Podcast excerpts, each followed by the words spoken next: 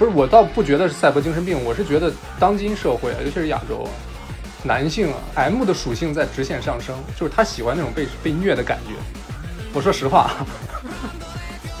就包括电刺也是嘛，电刺他虽然他他因为他本身成长的原因啊，他就一直感觉相对于马奇马就挺挺 M 的，但是我我感觉很多男性观众他之所以代入，是因为他本身有这个属性。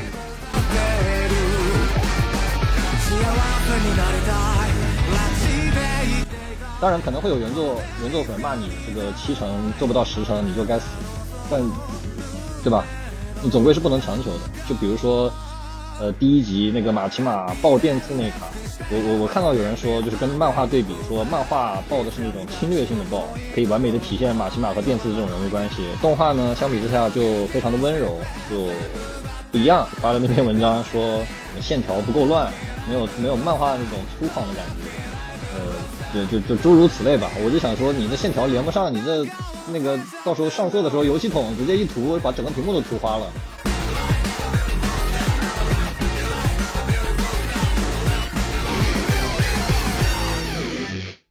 OK，欢迎收听本期无奇 No Wonder，我是 Brad，我是黛布拉，我是羊驼。我估计很多人听到羊驼来了就很兴奋，因为我们这个频道感觉二次元的比例在逐渐变强。但是我们在这个讲《电锯人》之前，我们先也是一个热身环节吧，先讲讲我们最近看的这些番吧。因为其实今年的七月份还是出了挺多比较有话题度的新的，比如说 Debra 就很很想讲这个《夏日重现》，是吧？你看完了？我我看完了，对，就是当时《夏日重现》。刚出的时候是跟《间谍过家家》同时出的嘛，然后那个时候上海还在封城，然后当时就看了前几集，然后后来我其实很长一段时间都没有看了，然后等到应该是上个月吧，然后我男朋友和我闺蜜他们都看完了，看完了之后就过来跟我说这个东西一定要看，但是呢，我的心理变化是这样子的，我看前几集的时候呢，说实话就我觉得看得很辛苦，因为那个时候。就整个故事还没有展现出来，然后他给你的线索，我就觉得有点没头没尾的。但是看到后期，就是他其实我觉得，对对于一个作品来说，就他的故事慢慢展开，然后，嗯，有更多的线索出现呈现给大家之后，后面我反而觉得他有一点，有点重复性的过多了。我不知道你们看有没有这个感觉，因为它不是一个就是不断的在轮回，然后它有很多线索，它其实是就是怎么说，有一种。走三步退两步，然后的的那种感觉，但是我觉得还是一个题材上很新颖，然后观看体验还是比较好的一部剧，而且也是在夏天看，它本身就夏日重现嘛，所以是挺符合当时观看心境的这么一个作品吧。但是你说从制作呀、作画方面，我也说不出更多了。你们什么感觉？羊驼，我看着一直在憋笑，你你是有什么想想说的，是吗？首先，夏日重现，它它至少它至少算个惊喜，哪方面呢？我觉得就是从从从动从动画的角度来说，因为就是它的制作的班子，这个公司这个企划本身，其实它的它的这个水准也好，就是它的期待也好，其实是不高的。就这个动这个动画公司嘛，就是 O L M，嗯，它一直是做那个宝可梦的哦。然后除了宝可梦 T V 和剧场版偶尔可以就是有一些还不错的作画以外，就是其实是可以约等于销声匿迹了的。就他，你你你想，你你你要想他上一次做 TV 动画，其实都有点不可考了。当然最近有那个，呃，叫什么古剑同学吧，古剑同学就是呃跟他是同一个制作人出来，那个制作人很牛逼，是像是一个比较新锐的一个有想法的制作人，所以他带着 OLM 的一个班子，好像是从一个别的公司跳到 OLM 来的，然后带着一个比较稳定的制作证来了这个公司，然后先做了古剑同学前两季。然后做了夏日重现，就是可以说他没有没有占用整个动画业界很多的资源，它是一个凭空出现或者是从一个角落里出现的一个一个动画，然后加上了那个新生力量，也不能算新生力量吧，但不是那么起眼的的的这一波人，就肯定不是像 A E C W 啊，或者是 O 或者 U F O 啊，或者是 MAPA 这帮人，所以所以他首先是个惊喜，然后他。就是导演是渡边木嘛，就是《海兽之子》的导演啊，拍完那个《海兽》之后就来做《夏日重现》，所以你可以看到这个片子其实最亮眼的，从从画面上来说吧，最最亮眼的部分其实是它的对于就是日本的，也不能说乡村，也不能说城乡结合部，就是日本的这种海边海岛这种美术上的描绘，就是它的色彩，比如它那个蓝色用的特别的印象深刻，对吧？其实第一眼就能看到，哦，就是海兽之，这就是海兽之子的那个蓝色。然后它对于这种海边小小城、小镇或者岛上的这种小镇的的这种邻里的描绘，就是不管是美术上的也好，还是呃文案上的也不不行。我现在的术语已经就是彻底是游戏公司的这个术语，就是它它整个这个剧情的描写，就是是是做的很好的，就是所谓的这种空气感，就是你你感觉你可以在那个动画里面。可以感受到那个夏天的热气，或者是那种海风，闻到海的味道啊！你多多少少能有一点，对吧？所以这是这是我觉得他就是做的非常好的一点。然后就是他的原作本身是一部嗯逻辑性非常强，然后没有什么没有什么逻辑硬伤，然后人物的塑造也还是挺不错的，然后整体上的这个剧情走向也非常的平稳，是一个合格的，完完全全称得上是合格的，我觉得应该可以说是优秀的一个悬疑悬疑的的一个漫画吧。然后，所以就是就是总归还是还是还是很惊喜，而且它里面塑造的这些女女性角色，就是那个女主女一和女二嘛，就是 Miu 和无锡欧两个女角色，呃，我觉得总的来说，不管是从人设上、动画表现上，还是从人物的性格上，都还是塑造挺好。当然男主就更不用说了，男主是一个，就是我觉得应该算是一个比较火的帅逼的角色了，应该是男男女女都能接受的，而且都会觉得帅的。这么一个角色，而且不是那种招黑的，对吧？是他起码是一个头脑很很很好使的男主，嗯，对，一直是一个智商在线的聪明的的这么这么一个设定，所以就是这个这个男女主角的三铁三角，他的人物塑造是 OK 的，就这一点其实表现的很明显的一点就在于，有很多泛二次元的的的观众都会愿意把他们当成自己的微信头像或者 QQ 头像，这是对吧？这是其实这是对动画组的一个非常大的褒奖。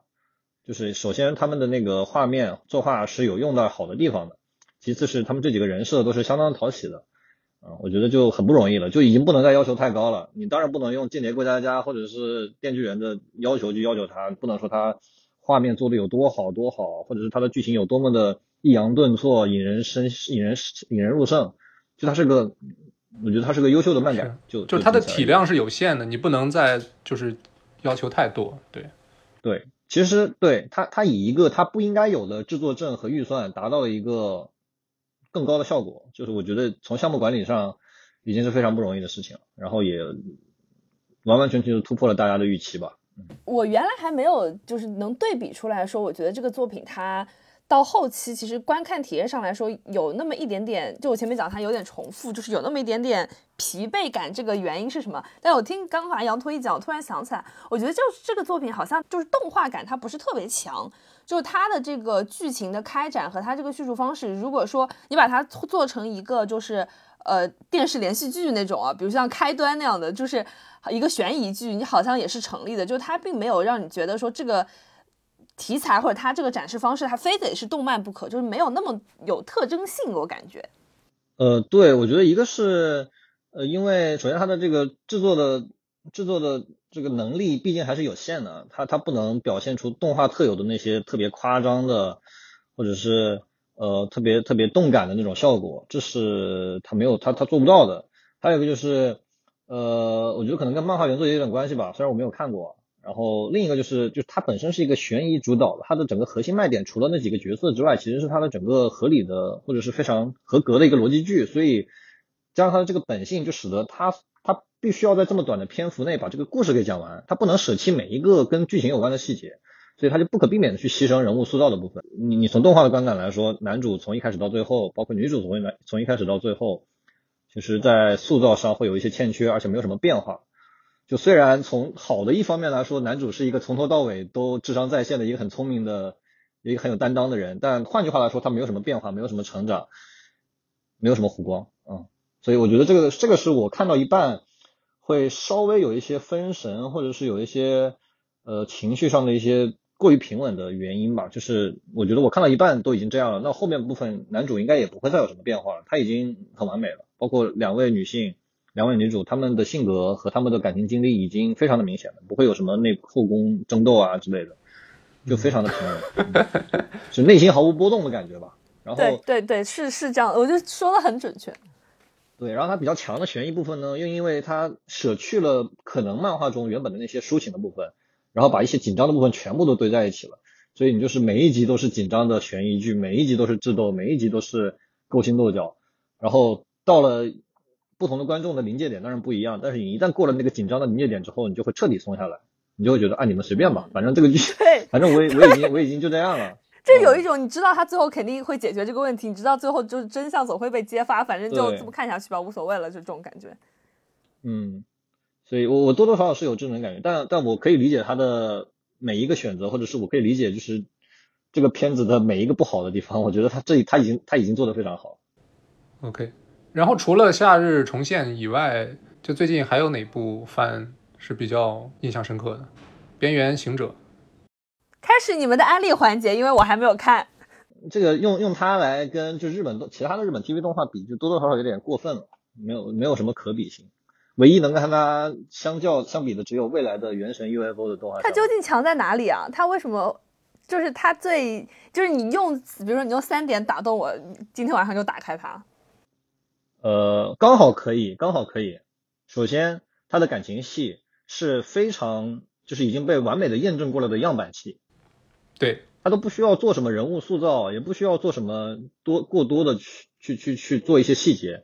他以非常简单易懂的、直接直观和快速的方式，就告诉你这就是一段凄美的爱情故事，男主就是这么样一个性格，女主就是这么样性格，你不用去细想，你只用哭就完了。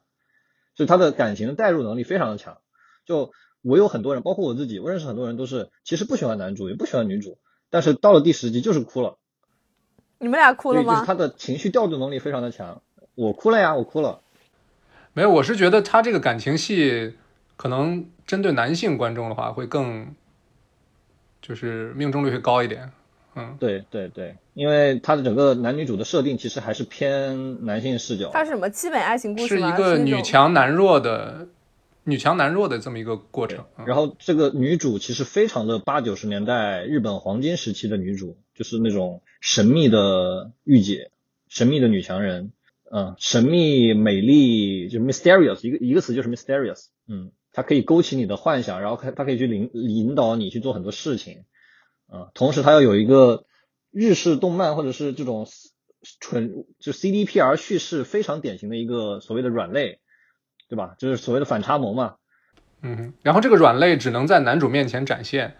这个东西就对一个普通的男孩来说就是致命的吸引力。这不是那个什么那种传统晋江文那种会就是解狗链会出现的这种情节吗？虽然我没有看过晋江文，但我觉得你可能说的是对的。就你不能去细究这个东西啊，你你不能带着批判的眼光去。对，但它是一个百试百灵的模板没错。对。对，这是一方面，还有就是它的音画表现太好了，就就你不需要，你不需要去，就是你会很容易被牵扯到他那个感情中，啊、他的氛围的塑造、情绪的烘托是通过他的音画表现，而这一点又是 CDPR 和托里嘎，就是这个扳机社 Trigger 最擅长的东西。这个 CDPR 就是那个驴是吧？傻驴是吧？对嗯，波兰蠢驴啊，不是傻驴，波兰蠢驴、哦对 CD 波兰蠢驴 CD 嗯 Project Red，嗯，就是巫师三巫整个巫师系列游戏和赛博朋克二零七七的研发商，嗯，然后这就是我要说的第二点，就是它的整个故事不是日本人写的，不是传统日本动画的那个嗯脚本家写出来的，它其实跟传统日式的叙事是完全不一样的，嗯，它是有一个非常合格的呃好莱坞爆米花的的这么一个叙事。很明显的一个特点就是它很少有那种大段感情戏啊、内心段落这种的，它一直在故事推进起来就是很很快，很有效率。对，它整个结构也非常爆米花，就是呃女主牺牲男主这种呃女主为了男主牺牲，然后呃这种感觉，然后它整个呃因为因为它其实毕竟是个游戏改编嘛，所以不管是从美术上也好，然后剧情上也好，世界观也好，它其实是跟赛博朋克整个世界观一脉相承的。然后它的整个的流程大概是这样的，就是呃 CDPR 那边的编剧给一个故事，给一个故事大纲。然后呃，班机社的脚本家，包括班机社的社长和班机社最著名的最著名的编剧中岛一基，他们两个人以他们两个为主吧，去写一个适合做成动画的脚本。所以整个故事的核心和它的灵魂其实是西式灵西式的一个叙事，然后它的骨肉是非常适合日本动画的这种呃，或者是非常符合托利嘎一贯风格的这种有点脱线的带着一点中二的这种这种日式叙事。非常典型的对比就是男女主是呃非常典型的爆米花或者西方叙事，然后什么哪个人物最日式的？你你你可以想一下，你可以猜一下，Brad，你想一想哪个角色？如果你说有一个角色是非常日本、非常非常日漫的，那个小个儿大拳头那那姑娘，对，那个姑娘本来是没有的，哦，然后是托利嘎在看完脚本之后加了一个角色，嗯。就是他，然后。一开始 CDPR 是很不愿意加这个角色的，直到托利嘎把那个人设给他们看，然后 CDPR 瞬间就就服了，就就就他了。然后他成为了整个片子中日本味儿或者是班机味儿最重的一个一个妹子，就是我们可以说他塞私货，就是呃 CD 那个金石阳之把更多的精力放在写这个这个妹子身上，那个妹子才是真正的就是班机魂，剩下的其实都是都是蠢驴味儿。确实，你如果说对比这个小萌妹跟女主的话，可能小萌妹的性格塑造会更怎么说呢？更极端、更符号化，对对对，更有趣啊！啊，这是第二点。第三点就是，其实其实就是我这三点可能不能不能构成并列关系。就是第三点是，呃，我觉得终归到归归根到底还是二零七七这个游戏和它背后所依托的整个赛博朋克的这个这个叙事世界观。是非常有深度，而且站得住脚，而且引人入胜的世界观。嗯，就整个片子，它本身的叙事内容其实并不多，但你可以通过一些叙事去理解到游戏也好，或者是二零七七这个 IP 也好，或者是整个赛博朋克的这个这个大的叙事体系之下，你可以去以小见大，或者说就是赛博朋克整个这个世界观是经过了几十年的检验，是在市场上是行之有效，或者说是有大批拥趸的。对。它整个整个赛博朋克世界观，它从去二十世纪二三十年代，呃开始萌芽，然后到七八十年代，从银翼杀手开始定型，呃，形成了一个经过检验的，而且是非常好的一套世界观的叙事，尤其是狭义赛博朋克吧。那关于这个边边缘行者，我最后再问一个问题：你那天在群里说这个治好了你的赛博阳痿，这是啥意思？赛博阳痿是个是个是个网络用语，你们大概知道什么意思吗？我不知道，你你讲一下，就是不想玩游戏，不想看动画，嗯，就是你不想看动画可以把它称为二次元阳痿，那赛博阳痿大概就是，嗯，就是你到了中年了，有时间有钱了，可以买游戏了，可以在游戏里充钱了，但是你就不想玩了，嗯。嗯，那每天下班之后累了嘛，不像以前，你可能学习学到十点钟，回家还能打两个小时游戏，就这个是所谓的赛博阳痿吧。确实，这个这个动漫就是那天是也是听了你在群里推荐，然后我跟我是现在在巴黎跟 Ricky 一块住。我们好像就是一个周末的一个下午就全看完了，就真是停不下来。嗯，它确实挺酣畅淋漓的。虽然就是说这个爆米花的这这这个特点是太明显了，所以就是对我来说，就是我我看的时候很享受，但是你看完之后那个回味就差点意思啊，是有点问题了。就你抛开它的这个最后第十集的这个这个这个这首名曲的的的的这个表现，然后抛开第六集的完美的一个作画演出回。其实它的缺点还是不少的啦，就是你可以明显，我我我都可以想象得到，就是 CDPR 跟跟托利嘎他们在制制作沟通中出现了多少的 cultural shock，然后导致了多少的制作延期，最后甚至有可能本来预计十二集的片子做成了十集，然后七八九三集的整个这个这个制作水平会有明显的下滑，或者说它剧情推进的有点太快了，我我我真的我我我非常。合理，但是但是就不负责任的猜测，它真的有可能是从十十二集缩成了十集。那有机会咱可以单独开一期，因为我也是昨天跟 Ricky 聊的时候，他提供了一个思路，就是咱们可以聊整个这个赛博朋克的这个相当于一个作品序列吧。因为咱们本身也没有聊过《银翼杀手》或者《二零四九》，对，但我们聊过咱只聊过《攻壳机动队》，对，聊过《攻壳》，对。咱们可以就是 A C G 都都来一点，然后把二零七七这个游戏也带上。感觉羊驼还是对这个游戏有很深的感情。毕竟现在行业中人不一样了，视角不一样。主要是外界对这个游戏的评价已经可能几个月之前跌落谷底了，包括对这个公司啊。但是可能羊驼作为一个玩家来说的话，还是没有失去信心。呃，CDPR 这个公司大概率已经记了，但是二零七七还是个好游戏哈，就它的生命周期已经到了。到了这个大家钱赚够了，开始分钱买车买房去海边度假，已经过了那个做游戏的黄金时间了，自然而然就会变成，虽然这个词有点俗，变成就是资本的资本的爪牙，就考虑怎么赚钱嘛。嗯嗯，开始变成也育碧一类的公司了包括创始人，他随着年纪的成长，然后心态也会发生变化，这个都难免。对啊，一个男人在那个啥之后，就是整个人的人生就会出现变化，对吧？是，那咱们就进进入到今天的主题题了啊。咱先聊一下自己跟电锯人的第一次接触吧，就从从什么时候开始你听到的这个这个番，然后开始关注到他。我就是你们俩跟我说我才知道的，我就非常简单。但是啊，我不知道是因为我的，对，我不知道是因为有人在监视我的手机，还是怎么样，就是还是因为就我我你们俩跟我聊到这个东西之后，后来他就因为就开播了嘛，所以后来我就反复的在社交媒体上刷到。但是之前我确实，因为我毕竟平常不会 follow 这个这个信息嘛，但是后面慢慢的，因为它开播了之后，就我觉得现在热度就上来了。那很正常啊，就到确实到这个时候了，不应我更更想感叹你的你的这个时间线上是一点二次元都没有吗？你一个二一点二次元都没有 有啊，就是我，但是我确实只有那种就是突破圈层的东西我才会知道，这这是这是确实。你不要告诉我间谍过家家算二次元啊！他嗯，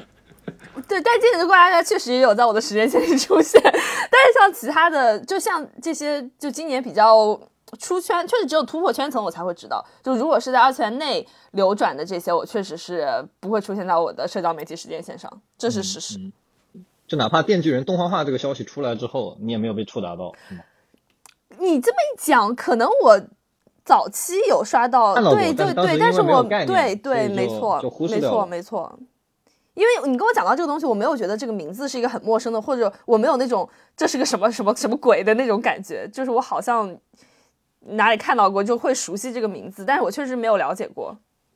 所以我就是本期节目我的定位就是那种第一次看到它，然后一个普通的女性观众的视角给大家一些 reaction。然后相比 Debra 的话，我可能就是更偏二次元，或者不是，也不是更偏二次元，就二次元涉猎的更多一点啊。当然肯定不像羊驼这样。我第一次我没有看过电锯人漫漫画啊，啊，对我就是想说嘛，我我第一次接触到，我第一次接触到电锯人，应该是我 B 站首页上有一些，不管是关注的 UP 主也好，还是就是他给我随意推的那些那个内容也好，就很多电锯人的内容。然后呢，那应该是电锯人还就可能刚宣布要动画化，但是还没有出这个 PV 之前。然后有一天，我就因为实在太感兴趣了，我就我就点点进去看了。然后呢，我第一次看是没看到第二集的，就是我我关注了一个 UP 主，他就是这个漫画解说的非常到位啊。然后我就开始看，但是没看到第二话，因为就这这种男主这种悲惨身世，然后突然就获得一种能力，然后就这个东西我确实就就有点看太多了。但是后来因为这个大概率是 PV 出了之后，就那个画面啊，真的是。就就感觉很久没有这种画面能让我这么兴奋了。我印象最深的一、嗯一卡就是秋早川秋拔刀，然后后面那个那个镜头一直在运，然后他头发在凌乱的吹，就那那帧太流畅了，就感觉我就是那种那种视觉上的享受啊，就就嗯很久没有这么这么触达到我了。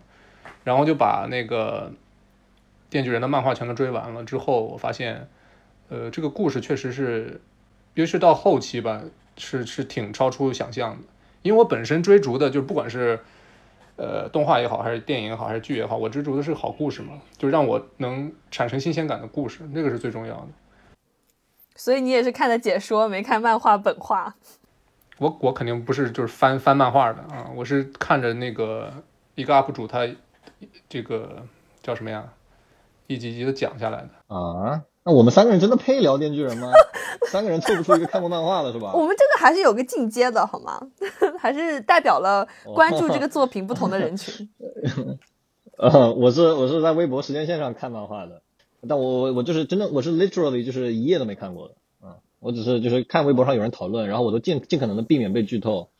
我只是看到有人在哀嚎，就是就是哪些就是有哪一天我的微博时间线所有人都在哀嚎谁谁谁死了，谁谁谁怎么怎么地了，嗯嗯我就知道哦嗯原来电锯人更新了，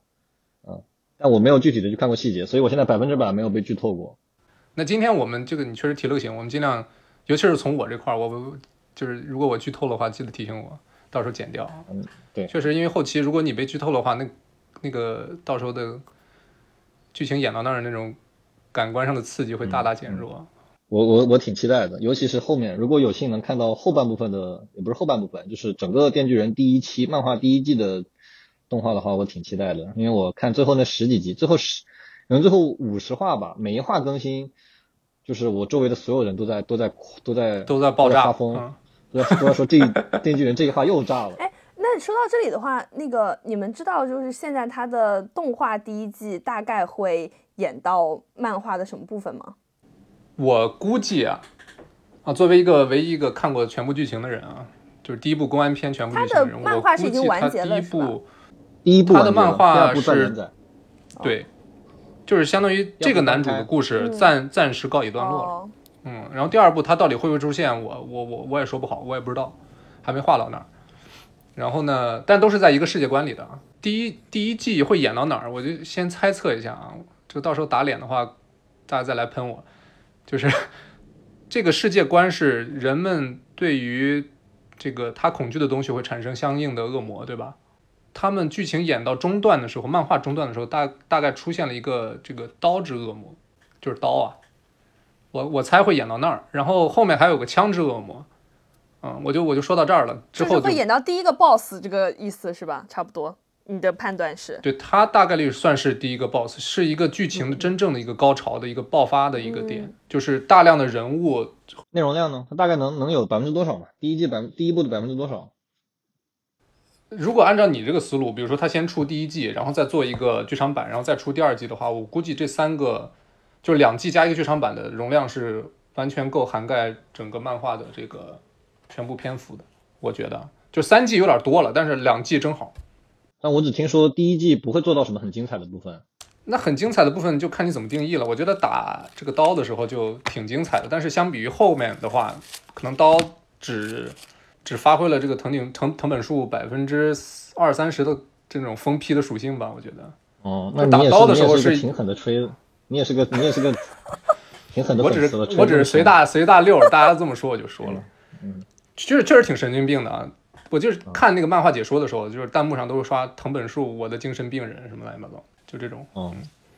对我我微博也是，呃，然后那个就是各种 Q 群也是，就一到每次电锯人一更新，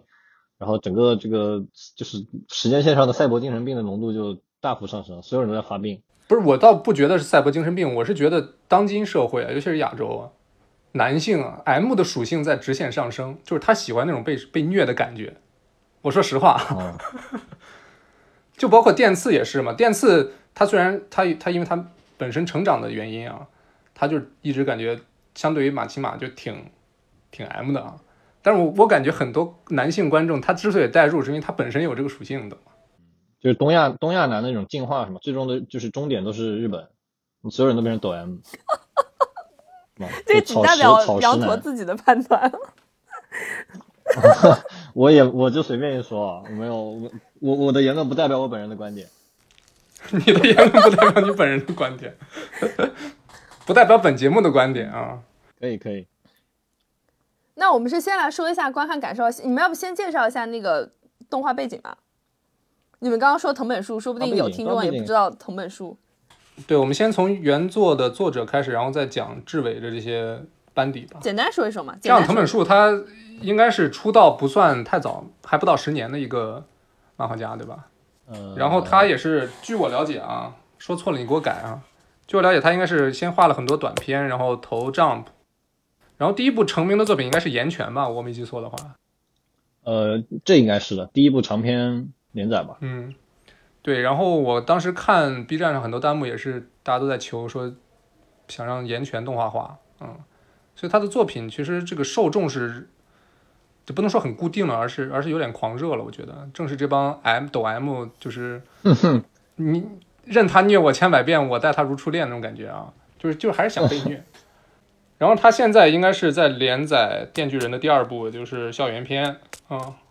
也是在 Jump 上是吧？在 Jump Plus，Jump Plus 好像是 Jump 集英社的少年漫、少年少呃青年加青年漫加互联网连载的的的载体。对，反正就是一个，他注定是要在日本漫画史上写下一笔的一个重要的人物。就他现在应该是年纪在三十岁出头啊，很年轻啊。就是他漫画里透露的那股，不能说少年感，就是那种青春的感觉还是有的。疯批的那股劲儿，对我也是昨天，对昨天看 B 站视频的时候，我才发现，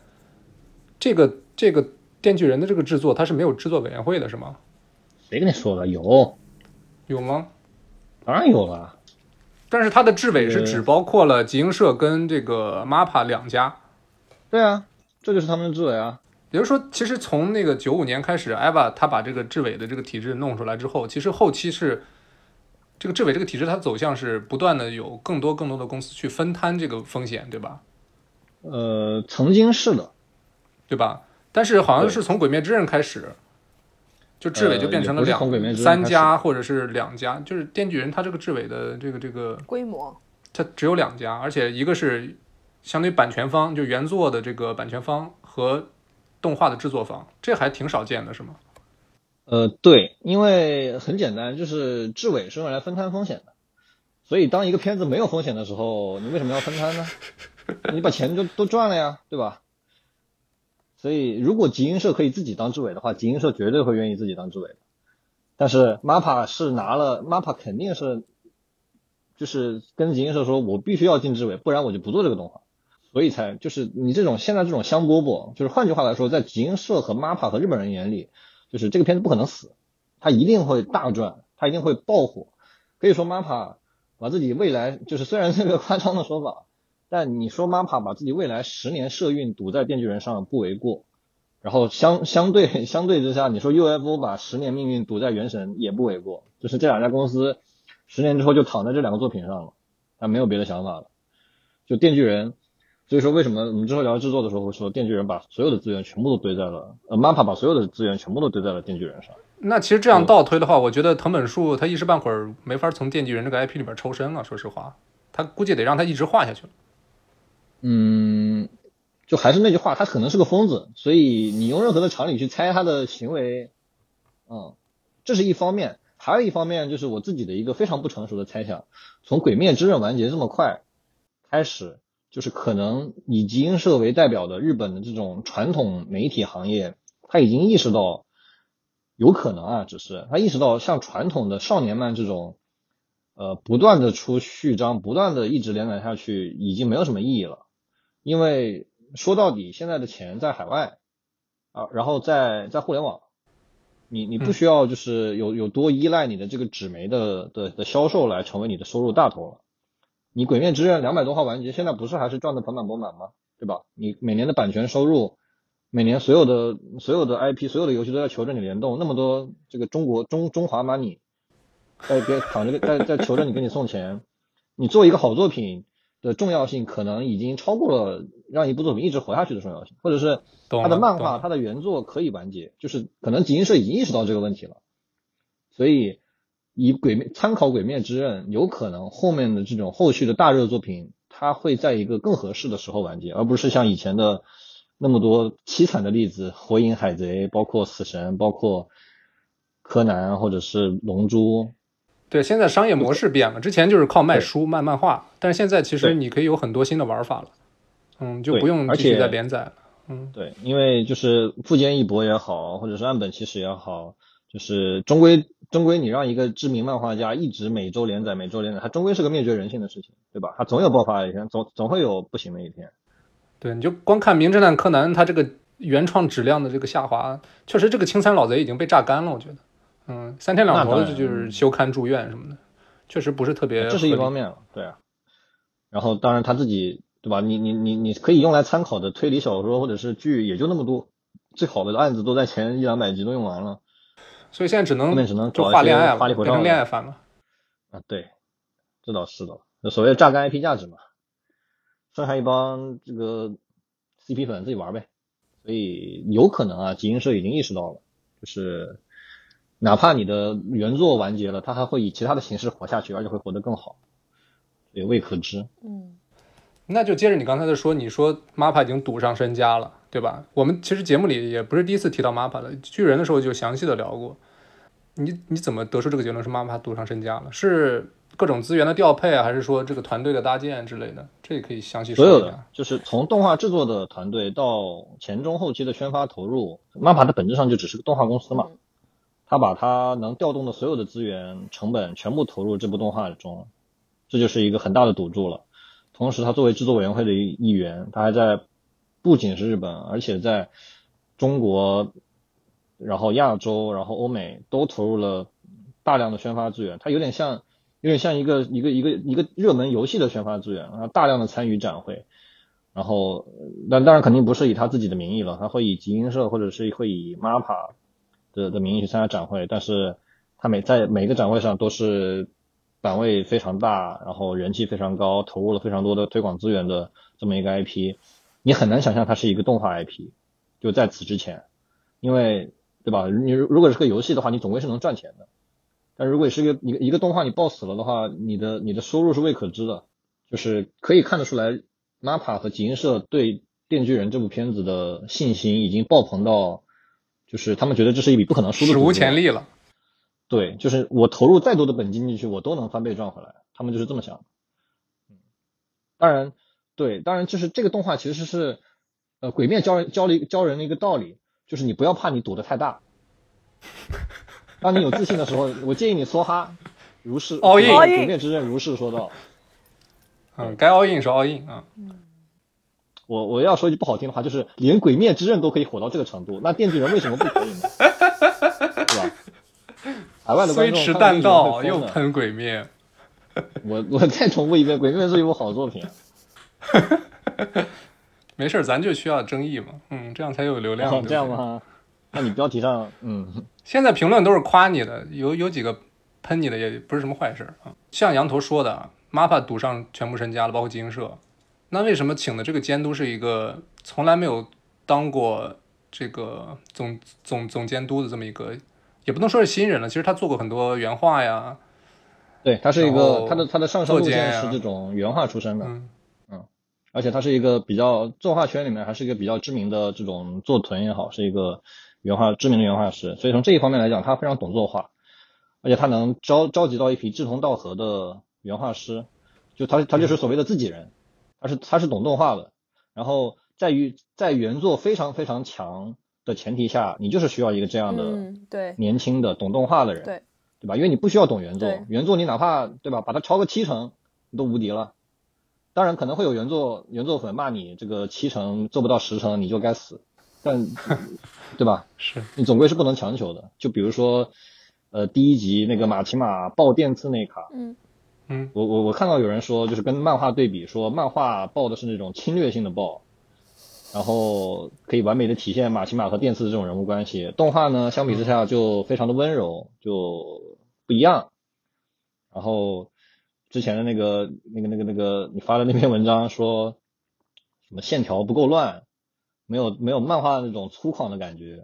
呃，就就就诸如此类吧。我就想说，你的线条连不上，你这。那个到时候上色的时候，油漆桶直接一涂，把整个屏幕都涂花了。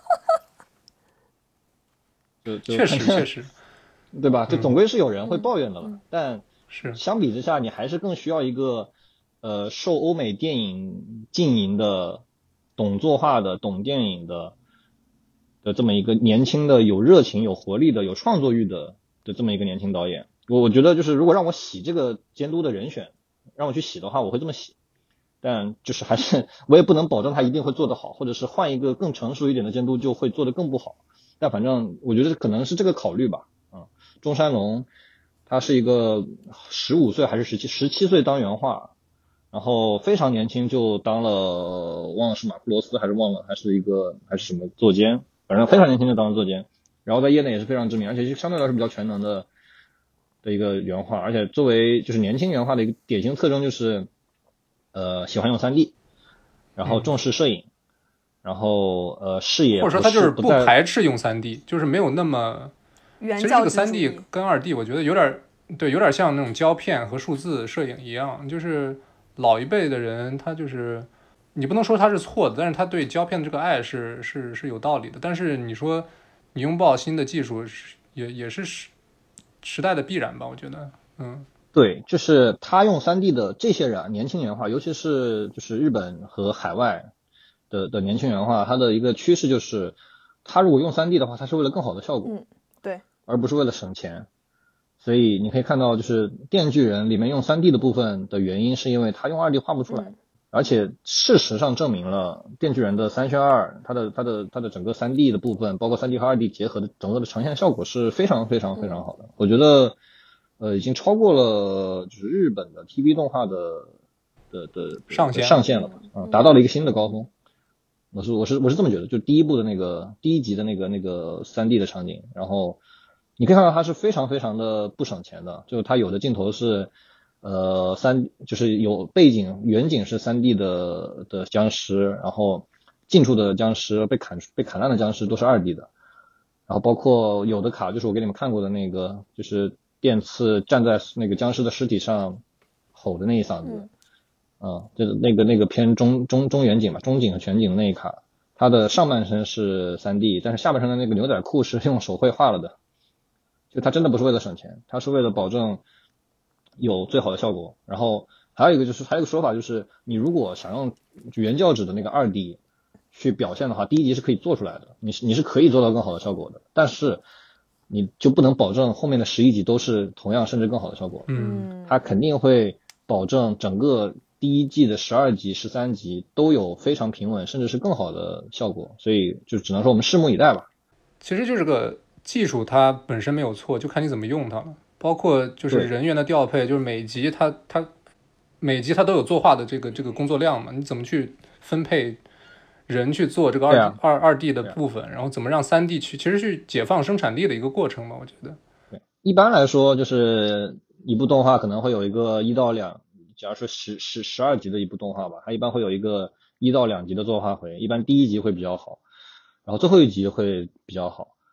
然后中间可能会有一集会是一个高潮，一般是这么一个布置，就包括甚至是灵能灵灵能百分百啊，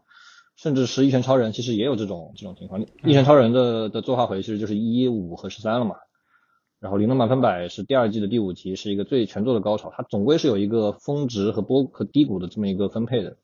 但据说啊，据说电锯人是每一集都是作画回，所以就是它可能只会越来越好，因为它毕竟第一集的的的的可以发挥的量，发挥发挥的东西还是没那么多的。我就想说这一点，其实我们之前在聊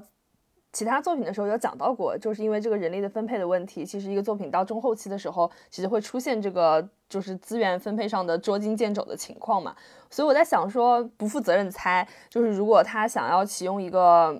就可能自己人的话，他们其实是我就是一个项目的统筹可能会做的比较好一点，就他们并没有说，我之前在聊什么。哪一部作品的时候，我当时杨头就有讲过，因为他前面投入的资金太多了之后，导致他整个分配不平衡，所以就有这个有点虎头蛇尾的这个状况。所以荒木哲郎，所以他如果能够做到，我觉得肯定是一个好事。就从一个作品角度，而且从可持续性上来讲，肯定是好事。对，就不管是不管是日本人还是中国人还是欧美人，就所有的观众都已经厌烦了日本动画到最后几集崩盘的的这种状这种情况了。尤其是近几年，就是整个这个日本动画的收入结构巨幅的变化，从蓝光碟为主的结构变成了海外版权，中国和美国是大头，就是越来越重视前三集了。所以这种现象在愈演愈烈。然后当你看到《电锯人》这一部，包括像呃《剑灵过家家》这种，可以平均的把卡路里分配在不同的级数，然后保证他后期的一个平稳的发挥，是非常非常难得，而且非常奢侈的一件事情。跟你说那个人叫叫荒木哲郎，就是《进击的巨人》和《甲铁城》和《罪恶王冠》，对，他的他的他的他的这个犯罪名单上有很多，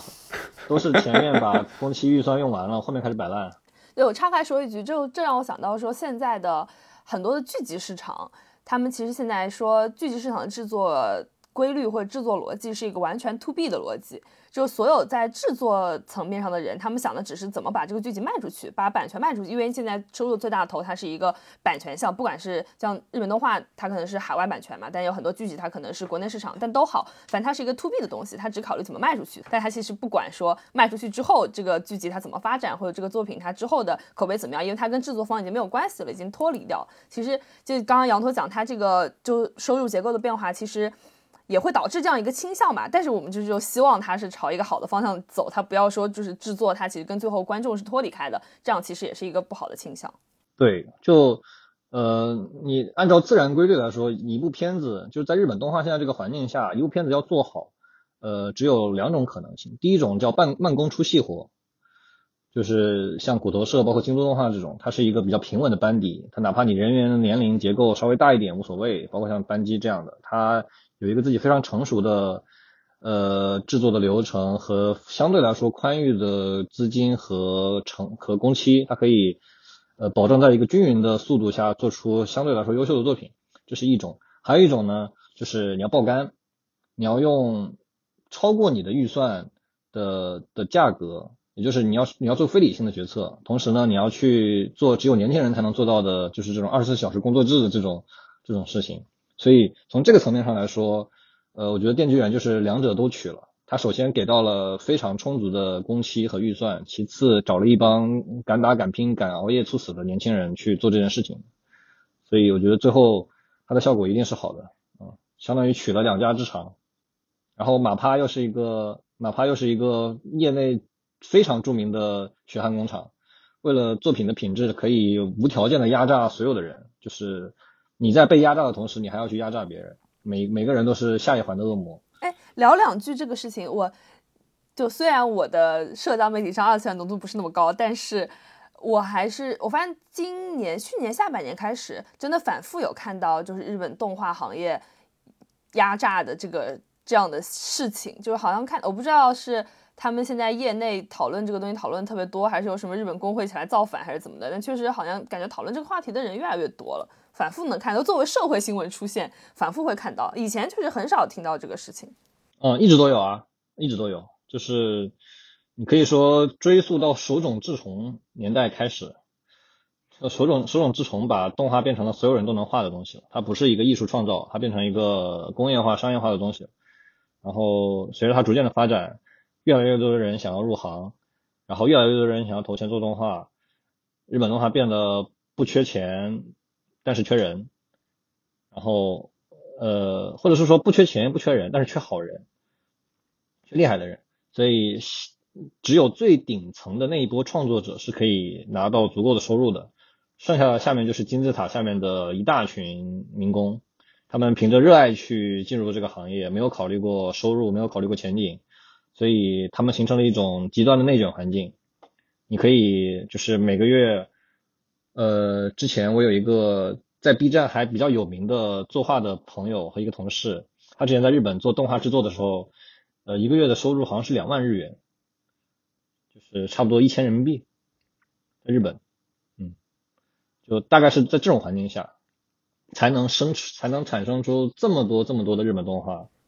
对，就现象一直存在，但我。这几年可能大家开始重视这个问题了吧？还不知道是因为就东亚社会的演变，可能很多人他开始考虑这个工酬之间的平衡，就要讲究这个什么 work-life balance 这种东西啊，或者是在讨论这个行业的话题。感觉这些年它被作为一个行业现象被讨论的多了一些，但这个这这就是别的话题了。嗯，应该说就是事情是一直存在的，但是。在台面上的声音是越来越大了，嗯，这肯定是好事，就从行业发展来讲肯定好事啊。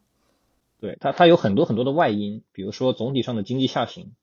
和整个日本的经济包括文化产业的一个衰退，还有就是以中国为首的海外产业的发展，把日本的底层挤得越来越活不下去了。嗯，就你像现在，你很你基本上找不到一个日本动画，它是没有找找中国外包的。所以，日本相对来说底层一些的动画制的制作人员的生存环境会越来越艰难，加上这两年的因为新冠疫情，整个世界经济的形势的下滑，日本又尤为严重，所以就是相当于会越来越爆发吧。啊，那关于这个制作班底还有什么想聊的？呃，可以说一下这个所谓的剧 pop，就是他每一集每一集换一个换一首片尾曲。哦，对对对对对，他他每一集会有一首新 ED 是吧？这还挺牛的，嗯，首先咱先讲一下 OP 吧。这个米津玄师他他的粉丝应该也挺挺多的吧？我觉得，自从那首 Lemon 火了之后，嗯，呃，只能说你听 Lemon 开始那还是有点太晚，太晚了。我们老二次元都是从他高中的时候写初音的曲子就知道、哦就知道了他的。对，然后他是从一个 Vocaloid 或者是一个就是这个所谓的 V 加的一个 UP 主，当时在在在日本那边叫叫 Pro 叫叫 P 主起家，然后逐渐的开始进入二次元相关的业界去做一些这个动画的曲子，最有名的是那个打上花火，然后从那首曲子开始出圈，进入了这个电视剧、电视剧和影视行业，然后嗯。做出了那首 Lemon，、啊，就可以说是平步青云吧，反正是个全能。我觉得就是让他当个画师也绰绰有余，他给电锯人那首曲子画的那个封面也是够好看的。所以他是个老二次元了，相当于。对，应该是的。老是不是二次元倒不好说，反正老二次元肯定是对他很熟悉的。嗯，就换句话说，我已经认识他可能有十年了，我认识他绝对有十年了。你们觉得这个 OP 很好听吗？对，这个 OP 怎么样？好听啊，无敌啊！我觉得这个 OP 是越听越耐听的。我觉得它第一耳就很好听。但是呢，我就从音乐角度来说，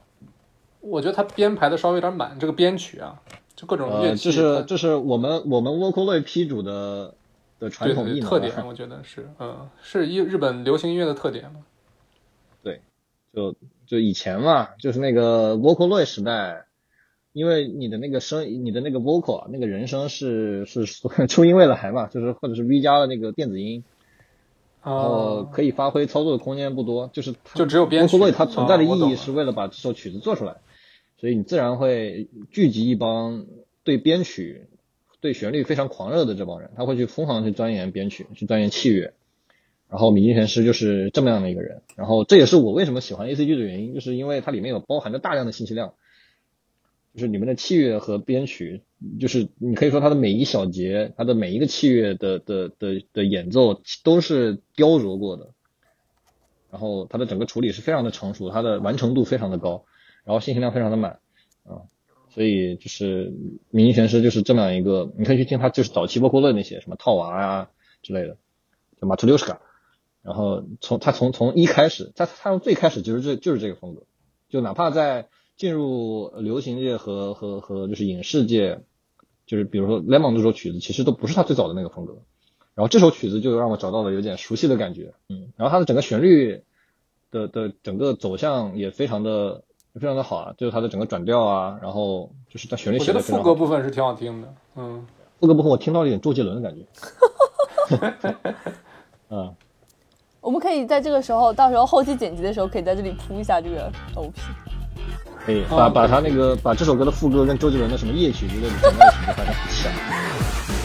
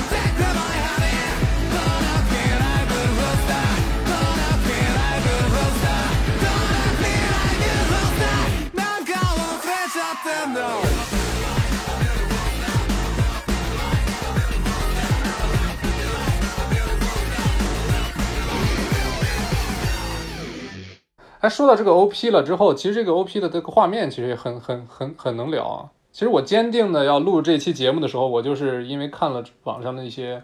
OP 的解读，确实是那些画面，作为一个电影影迷来说的话，都太熟悉了。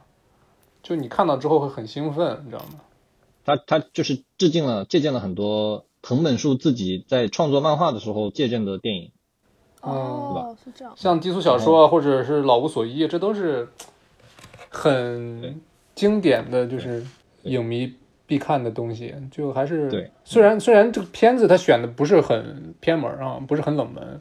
但是呢，当一个影迷看到之后，确实是会会心一笑，那种很舒服的感觉。其实不只是不只是这种致敬啊，它整个镜头的表现是非常的欧美影视的。就它整个镜头的设置啊，然后景深啊，然后光啊，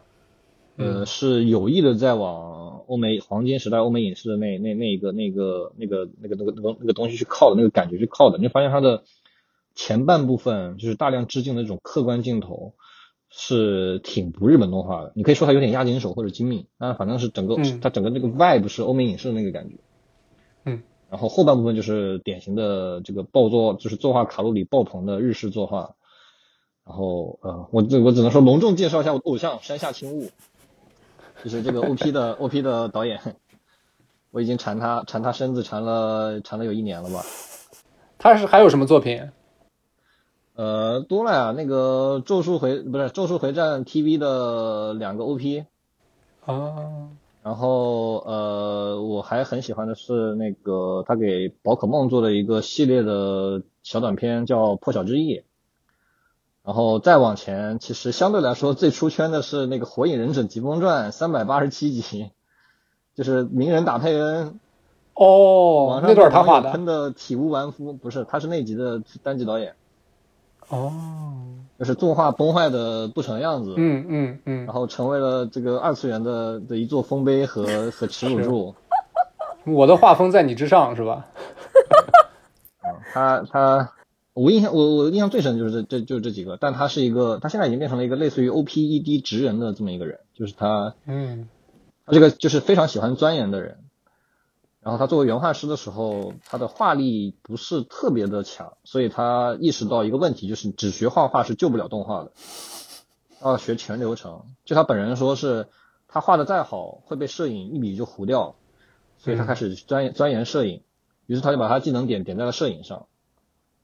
然后你会看到他的所有的动画都有非常非常明确明鲜明的个人的摄影风格和呃镜头风格，尤其是你去对比一下《咒术回战》的的那几部 OP 和就是《电锯人》的 OP，你会发现它整个呃对 3D 的运用，然后一些就是运动镜头的使用，然后光影特效，呃个人风格非常的鲜明，然后非常的好看。就 MAPPA 自己 MAPA MAPA 的传统的摄影风格其实挺被人诟病挺多的，就是它那种脏脏的，然后 MAPA 的摄影经常会就是把原画师的那个就是认真的地方给它糊掉，然后会无视原画师的指令去做一些就是处理。之前跟桥本进史还在微博还在那个推特上狂吵了一架，就是呃那个《咒术回战》找桥本进史画了一段特效。如果你们看过《咒术回战》的话，就是呃五条悟搓那个大火大黑球那一段是他画的特效。然后他画完特效，他用用心画完特效之后，MAPPA 的摄影一笔大笔一挥给他涂黑了，就啥也看不见了。然后他就在这个这个桥本进史这个六十多岁老头，他就在就是推特上生气了。最后是 MAPPA 跑跑去找他道歉，才算了事。那反正大概就是山下清悟现在已经是个全才了，就是从摄影到 CG 到分镜到原画全能。但是他现在不画画了啊，你现在可以看到他在就是他负责的片子里面的 title 一般是导演加上演出加上 CG 监督加上摄影，基本上是这么一个流程。但反正。总的来说，他是一个呃，我我我不负责任的评他为现在日本动画做 OPED 和 PV 最强的导演。嗯，如果有一天我成功的找他做到做了一副做了一部片子，我就要请全世界所有人吃饭。哦，那我们期待那一天。但是应该不会有了，我不配，对不起。然后聊完 OP 的话，聊一下 ED，就是为啥要每一集都要换一首歌呢？就是这个思路，当然是它是一个。很有噱头的这么一个、嗯、这个一个一个市场的一个行为啊，但这个东西啊它到底的作用到底是？因为有钱加加 Aniplex 也觉得这片子必火，Aniplex 也把自己未来十年 命运赌在这片子上，就嗯，就想搞点花火呗。这已经不是花火了，这就是你他 Aniplex 可以把这十二个歌手。放在十二部 TV 动画，每个人都唱一个单独的 ED，但他把这十二十二首歌全部都堆在了一部动画上。他他想要的就是这个爆的效果。换换句话说，就是 Aniplex 想让自己旗下所有的顶级艺人全部都蹭电锯人的热度，嗯、对然后把电锯人拖到历史级别的地位。就呃 Aniplex、集英社和 MAPPA 都觉得电锯人可能是自己史无前例的巅峰高光和以后可以躺十几年的功劳簿。就基本上，呃，有个小有有个就是这个这个小圈子说法，叫就是电锯人发明了一个全新的音乐种类，叫巨 pop，就是独立于就是跟跟 K-pop、J-pop 并列的巨 pop，因为它阵容实在是太强大了。而且其实我觉得听下前两集 ED 听下来品质也都挺好的，应该不是那种明显不是那种就是为了凑数或者凑噱头做出来的，每每一首歌都是做的挺用心的。然后主要是它 ED 每一集都要换的话，那它的画面其实每一集要还要还要新画，相当于这也是之前所有人都在讨论的，就是你首先电锯人的 ED 一定是一个做的非常好的、卡路里很高的一个一个 ED。那么如果你要做十二首歌的话，你是要做十二个规格非常高的 ED 吗？是啊。然后他的答案是是。嗯，其实最近玩 ED 也变成了一个比较新颖的手法。就我知道的，就是《辉夜大小姐》第三季，它有一个 ED 是玩这个 rap。那个挺出圈的啊，那个在圈里面可吵得不可开交。稍微展开讲讲，就是嗯，你觉得好看吗？咋说呢？你你别说，就配上那一集的剧情，最最后就突然就有一种很惊艳的感觉，很惊喜的感觉。你不说他的感觉吧？就他的那个，他的那个就是导演是一个非常年轻的，好像是个菲律，反正是个东南亚的一个特别特别年轻，可能也就是二十三岁以以内，甚至是二十岁不到的一个超级年轻的原画，然后找他去当了分镜，其实是一个很大胆的一个尝试。然后呢，他在里面就放飞了自我，啊，然后加上他的其实能力，他他他他的就他的天赋是非常高的，但他毕竟还是年轻嘛，所以他很多东西的处理就非常的。非常的乱，比如说他整个那个摄影非常的糊，很脏，然后对阴影的处理也有问题，然后动作呢也有问题，所以，嗯，就是如果你要细看的话，你是有点看不下去的。但是你从商业上的角度来说，他确实成功了，啊，一个是激起了讨论，呃，有很多就是呃外围的用户他是觉得好看的，其实大部分人都都会觉得好看，它不是一个很烂的东西，嗯，它只是有问题，或者是说不是在传统意义上的对的东西。然后，呃，它确实是适合当下的那个那一集的那个环境和那一集的那个那个那个那个情感基调和那个情绪的，所以我觉得没有什么特别大的问题，啊，但是确实是是有这么一个有有这么个趋势吧，就是 O P 和 E D 越来越受重视了，可能就是把动画的每一步都都能拆解开，作为一个单独的市场营销的手段去拿拿来使用吧，我觉得，嗯。而且本身音乐也是个挺挺挺方便去破圈的这么一个，这个这个其实一直都是了，嗯嗯，也不是什么新鲜的东西，其实一直都有，嗯，音乐一直是很重要的，就是对于动画，当然你专门做一个单集的的的的这种 ED，其实也不算特别常见，嗯，但是辉夜大小姐是因为她成功过，她第一季那个书记舞就成功了嘛，啊，对对对对对，哇，那个那个实在是画的太好了。呃，那个就是只能说优秀的转描，优秀的参考，啊啊，他是个转描画的呀，呃，找人跳了一遍，不是传统意义上的转转描吧？因为就是这个这个这个这个话题讨论的有点有点烂了，就反正他不是传统意义上的转描，他是先找了个人，呃，编了个舞，然后对着摄像机跳了，然后跳完之后以他的那个真人演员的那个动作为参考去画了一千多张原画，然后做出来那个那个动画那个那个那个效果啊，但他。首先，他不是一张，他不是就是纯靠脑补画出来的，这个没有人类可以做到。其次，确实，就是哪怕是他是有大量的参考，也是一个非常强的，就是不是很容易完成的一件事情。你需要非常强的画力才去做。那个负责的那个一千多张原画就是同一个画师，一个人画了一千多张，那是京都动画出来的一个原画。